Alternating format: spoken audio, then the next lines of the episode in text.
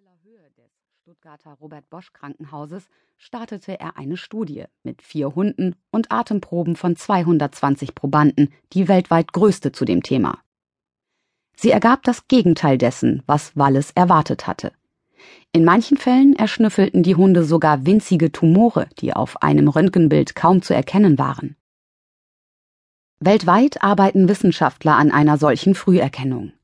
Die Forschung soll dazu dienen, die Fähigkeiten der Hunde elektronisch nachzuahmen.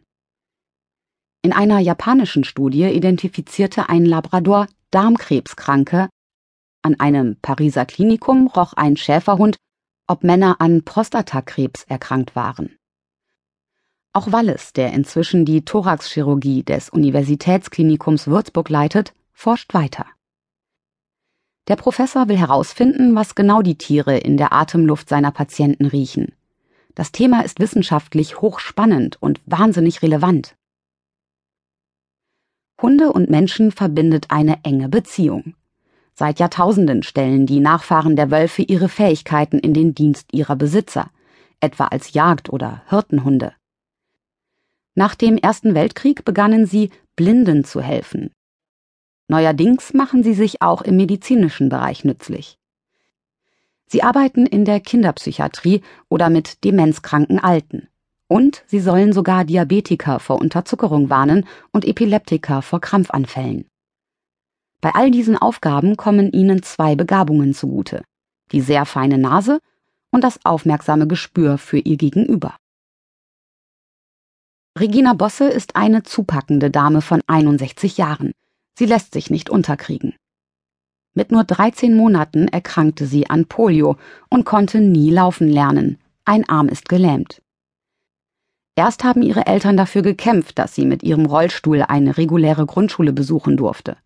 Später hat sie das Fachabitur nachgeholt und Sozialarbeit studiert. Seit ihr Leiden sie mit knapp 50 in den Vorruhestand zwang, engagiert sie sich ehrenamtlich. Ihr früherer Hund Paule war ihr dabei eine große Hilfe. Jetzt hat Leo dessen Nachfolger angetreten. Eine Mischung aus Labrador und Königspudel. Lebhaft und puschelig, mit weichem weißen Fell und keckem Blick.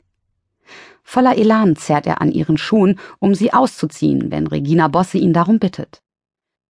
Er packt die Ärmel und befreit sie von der Jacke, wenn ihr zu warm wird. Falls an dem Schreibtisch, der immer noch nach viel Arbeit aussieht, mal ein Papier zu Boden segelt, hebt er es mit der Schnauze auf. Den Lichtschalter bedient er mit der Pfote, und wenn es klingelt, öffnet er auf Wunsch die Tür. Mit Hilfe der blauen Kordel, die daran baumelt, zieht er die Klinke herunter. All das bereitet ihm offensichtlich Spaß. Hunde sind prädestiniert für solche Dienstleistungen. Als sich ihre Ahnen vor 15.000 Jahren den Steinzeitmenschen anschlossen, brachten sie bereits wichtige Voraussetzungen für die Zusammenarbeit mit. Die Rudeltiere waren soziale Wesen, die miteinander kooperierten und Hierarchien anerkannten. Diese günstigen Eigenschaften wurden durch die Haustierzucht noch verstärkt, sagt der Verhaltensbiologe Udo Ganzloser von der Universität Greifswald. Dass sie besonders gern mit Menschen zusammenarbeiten, ist längst genetisch verankert.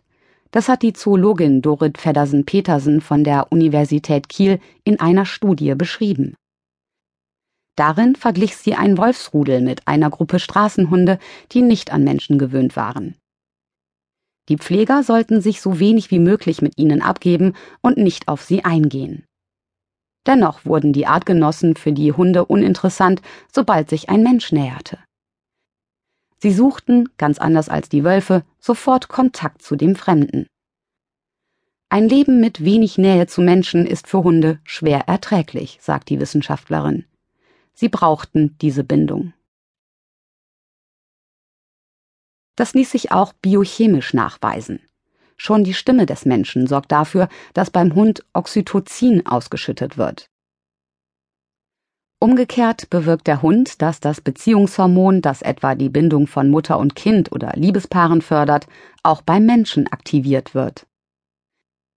Denn das Tier fordert Körperkontakt ein.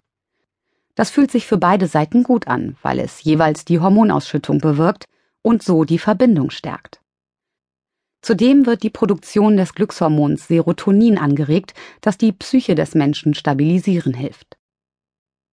Leo ist nicht nur mein Assistent, sondern auch ein Freund für meine Seele, sagt Regina Bosse. Allein die Anwesenheit eines Hundes bewirkt, dass signifikant weniger vom Stresshormon Cortisol ausgeschüttet wird. Der Blutdruck sinkt, der Mensch entspannt sich. Wenn ein Hund etwa am Schulunterricht teilnimmt, steigt die Konzentration der Schüler. Das haben US-Studien gezeigt. Im angloamerikanischen Raum ist die Arbeit mit Tieren im pädagogischen und therapeutischen Bereich viel weiter verbreitet und wird von der Wissenschaft viel weniger angezogen.